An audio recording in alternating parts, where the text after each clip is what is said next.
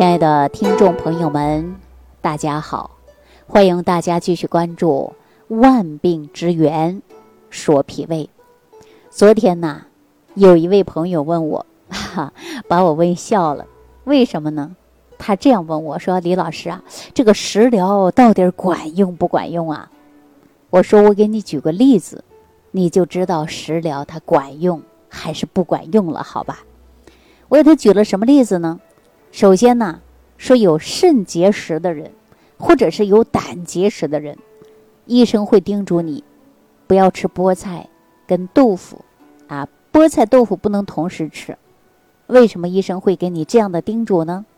回头啊，他才反应过来，因为菠菜呀会有含有草酸，他害怕产生草酸钙产生结石。那你说不吃这样的食物？那是不是减少出现结石的现象？那我们反过来呢？你说这个食物你吃对的，对你健康是不是也会有帮助呢？比如说，中医讲到的一些食疗方法，会被现代的医学它有更多的是一种证实。那我再给大家举个例子啊，比如说芹菜，大家知道吃芹菜可以防治高血压吧？那如果说吃红枣呢，它可以防治贫血症状吧？那我们在吃木耳呢，木耳可以防止眼底动脉出血的症状啊。那再说说大夏天为什么我会喜欢吃个绿豆糕啊、绿豆汤啊？为什么使用绿豆啊？因为绿豆有消暑降脂的作用。那再说一说花生，这个花生一。它不仅仅是对于各种出血性的疾病有很好的止血作用，而且呢，它对某一些原发病啊也是有一定的疗效。所以在这我告诉大家，食疗啊，确确实实对我们的身体健康呢是有帮助的。所以中医食疗啊，经过了几千年甚至上百年的验证。比如说，在孙思邈的《千金药方》当中啊，就有列出来了，叫“食治篇”。啊，食是食物的食，治呢是治疗的治，叫“食治篇”。因为他认为啊，食物它能够排邪而安脏腑，悦神爽志，以滋血气。所以中医呀，也给大家讲到的食疗方法。提倡的呢，就是我们首先要知道自己是什么样的病情，要知道自己的身体到底是什么样的情况，然后呢，选择实治啊，食疗不愈而后用药。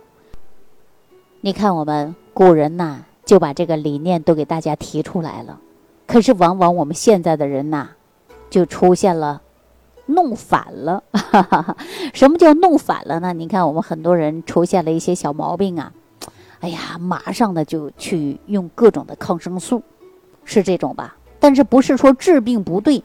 那为什么生活当中不能够通过合理的膳食预防疾病呢？不让你去打抗生素呢？所以说，很多人呢对吃饭上啊就没有讲究，也没有说我吃什么来补什么，根本就没有。往往很多人说，我今天想吃牛排了啊，明天我想吃猪肉了，后天呢我想吃鱼了，哎呀，到后天我想吃螃蟹了、海鲜了等等，都是根据于口味吃的。不知道我们说秋季，哎，你应该多吃一些白色的食物，你白色的食物多吃一些，你就避免了到深秋和入冬出现的就是咳嗽，是不是啊？很多人没有根据自己的口味来吃的，比如说大冬天哈，我想吃西瓜，好了，买个西瓜。一直吃，吃完以后呢，肚子不舒服，有没有这种情况？有，特别特别多。所以我们一定要讲究的就是饮食，食疗一定要注重起来。啊，你注重饮食，调理好身体，预防疾病。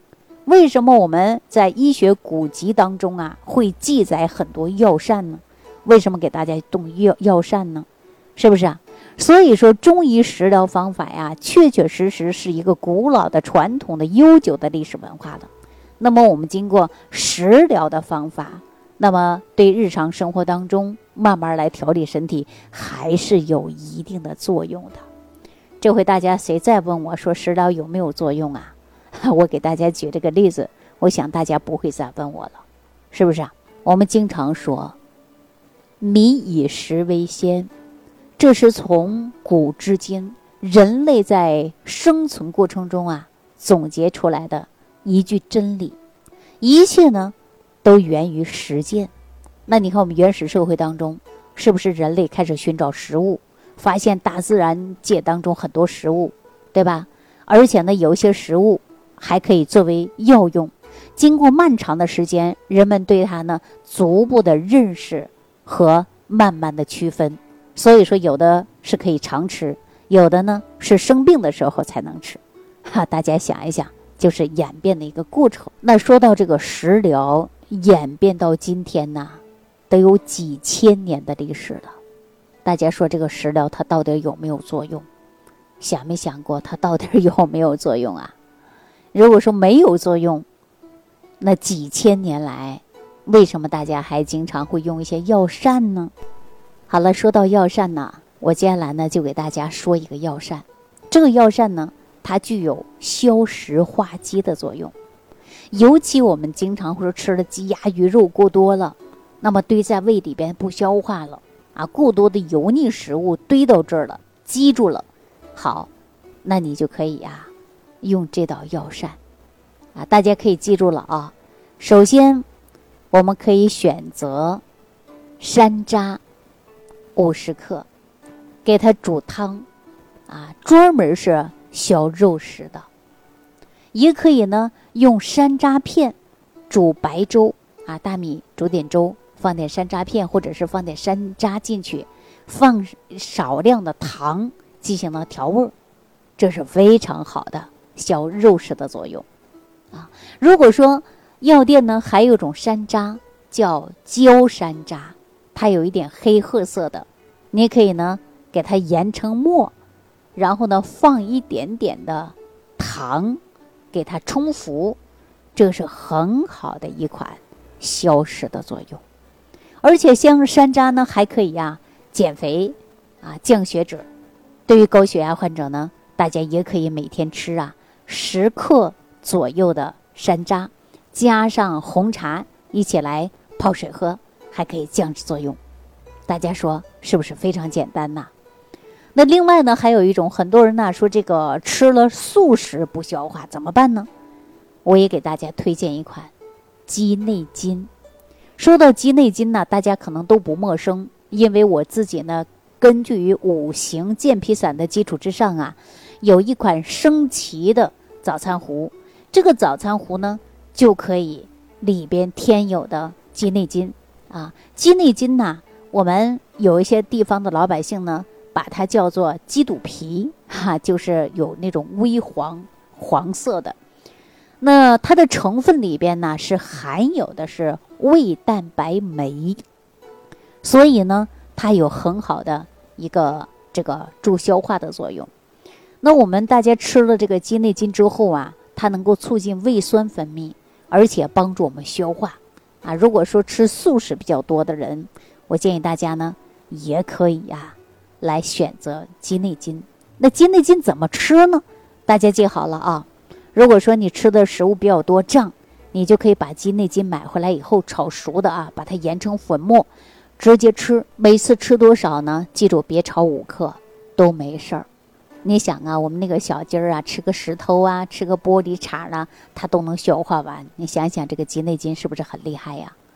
所以呢，还有一些人呢，这个反酸啊、反胃，你把鸡内金呢研碎，用酒服也可以啊。比如说有很多人。能喝酒的，你就用一点点黄酒把它服下去也是可以的啊。呃，那还有一些男性，如果出现有遗精的，你把鸡内金的炒焦研末，早晚呢用黄酒给它服，这个也是有效果的啊。这个方子呢，在《杏林中草药》当中呢是有记载的啊。如果说大家经常呢会有这个不消化呀，我们常说的五谷不化呀，就是吃的食物吃什么拉什么。你都可以用白术、干姜、鸡内金，把这三样啊研成粉，加入枣泥啊，可以把大枣呢蒸一蒸啊，蒸熟了以后呢，就给它捣成枣泥了。把这个三样呢磨成粉，给它呢混合在一起，然后细嚼慢咽吃下去就可以了。很多人可能会想了，哎，吃下去有什么作用啊？我告诉大家啊，同样呢，它是有啊健脾胃的作用啊，同样也是健脾胃的。如果说经常啊会有胃虚寒，而且呢吃东西啊不消化，啊吃什么拉什么，还有腹泻的人，你就可以用这道药膳了。好了，对于鸡内金呢，包括山楂呢，我就不跟大家讲太多了啊，因为以前给大家已经讲过了。